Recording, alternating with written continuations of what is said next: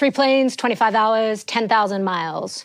My dad gets off a flight from Australia with one thing in mind, and it's not a snack or a shower or a nap.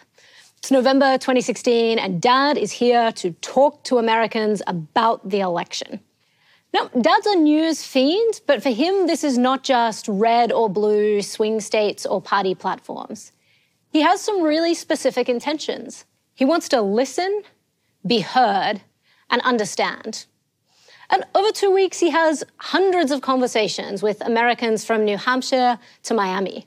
Some of them are tough conversations, complete differences of opinions, wildly different worldviews, radically opposite life experiences. But in all of those interactions, dad walks away with a big smile on his face, and so does the other person. You can see one of them here. In those interactions, he's having a version of what it seems like we have less of, but want more of a constructive conversation. We have more ways than ever to connect, and yet Politically, ideologically, it feels like we are further and further apart. We tell pollsters that we want politicians who are open minded, and yet when they change their point of view, we say that they lacked conviction. For us, when we're confronted with information that challenges an existing worldview, our tendency is not to open up, it's to double down. We even have a term for it in social psychology it's called belief perseverance. And boy, do some people's beliefs seem to persevere. I'm no stranger to tough conversations. I got my start in what I now call productive disagreement in high school debate. I even went on to win the World Schools Debate Championship three times. I've been in a lot of arguments, is what I'm saying. But it took watching my dad on the streets of the US to understand that we need to figure out how we go into conversations, not looking for the victory, but the progress. And so since November 2016, that's what I've been doing working with governments, foundations, corporations, families to uncover the tools and techniques that allow us to talk when it feels like the divide is unbridgeable. And constructive conversations that really move the dialogue forward have these same three essential features. First, at least one party in the conversation is willing to choose curiosity over clash. They're open to the idea that the discussion is a climbing wall, not a cage fight, that they'll make progress over time. And they're able to anchor all of that in purpose of the discussion. For someone trained in formal debate, it is so tempting to run headlong at the disagreement. In fact, we call that clash. And in formal argumentation, it's a punishable offense if there's not enough of it. But I've noticed, you've probably noticed too, that in real life, that tends to make people shut down, not just from the conversation, but even from the relationship. That it's actually one of the causes of unfriending, online and off. So instead, you might consider a technique made popular by the Hollywood producer Brian Grazer, the curiosity conversation. And the whole point of a curiosity conversation is to understand the other person's perspective, to see what's on their side of the fence. And so the next time that someone says something you instinctively disagree with, that you react violently to. You only need one sentence and one question. I never thought about it exactly that way before. What can you share that would help me see what you see? What's remarkable about curiosity conversations is that the people you are curious about tend to become curious about you, whether it's a friendly Australian gentleman, a political foe, or a corporate rival. They begin to wonder what it is that you see and whether they could see it too. Constructive conversations aren't a one shot deal. If you go into an encounter expecting everyone to walk out with the same point of view that you walked in with, there's really no chance for progress. Instead, we need to think about conversations as a climbing wall to do a variant of what my dad did during this trip, pocketing a little nugget of information here, adapting his approach there. That's actually a technique borrowed from formal debate, where you present an idea, it's attacked, and you adapt and re explain, it's attacked again, you adapt and re explain. The whole expectation is that your idea gets better through challenge and criticism.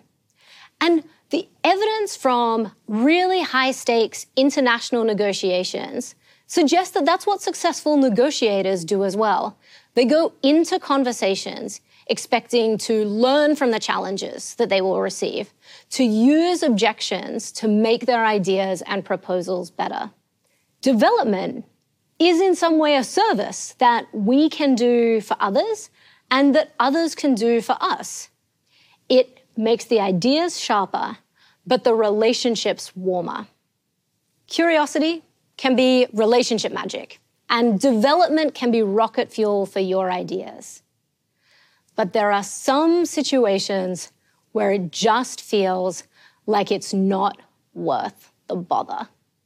And in those cases, it can be because the purpose of the discussion isn't clear. I think back to how my dad went into those conversations with a really clear sense of purpose. He was there to learn, to listen, to share his point of view. And once that purpose is understood by both parties, then you can begin to move on, lay out our vision for the future, make a decision, get funding. Then you can move on to principles. When people shared with my dad their hopes for America, that's where they started, with the big picture, not with personality or politics or policies. Because inadvertently, they were doing something that we do naturally with outsiders and find it really difficult sometimes to do with insiders. They painted in broad strokes before digging into the details. But maybe you live in the same zip code or the same house, and it feels like none of that common ground is there today. Then you might consider a version of disagreement time travel, asking your counterpart to articulate what kind of neighborhood, country, world, community they want a year from now, a decade from now.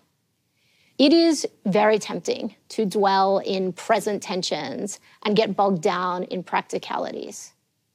Inviting people to inhabit a future possibility opens up the chance of a conversation with purpose.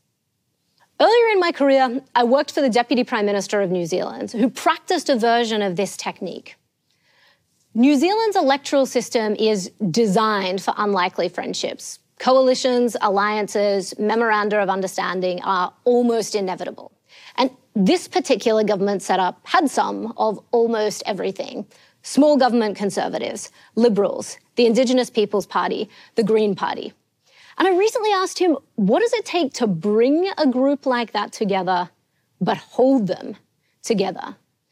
He said, someone, you, has to take responsibility for reminding them of their shared purpose caring for people. If we are more focused on what makes us different than the same, then every debate is a fight if we put our challenges and our problems before us, then every potential ally becomes an adversary. But as my dad packed his bags for the three flights, 25 hours, 10,000 miles back to Australia, he was also packing a collection of new perspectives, a new way of navigating conversations, and a whole set of new stories and experiences to share. But he was also leaving those behind with everyone that he'd interacted with. We love unlikely friendships when they look like this. We've just forgotten how to make them.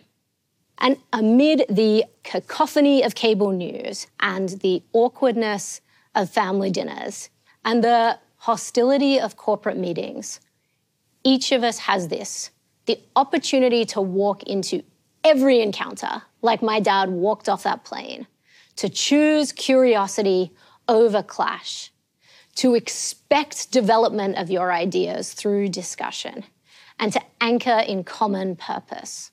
That's what really world class persuaders do to build constructive conversations and move them forward. It's how our world will move forward too. Thank you.